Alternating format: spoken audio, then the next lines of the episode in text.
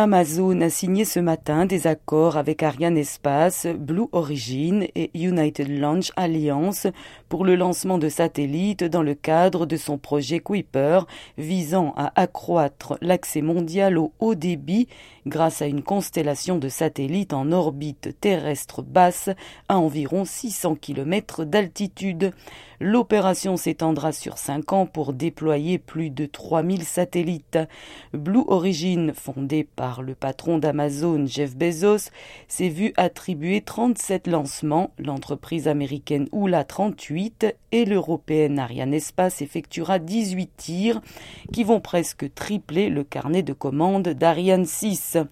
Ces petits satellites permettent une faible latence et un haut débit Internet car ils sont beaucoup plus près de la planète que les satellites de télécommunication actuels qui orbitent à environ 36 000 km de la Terre.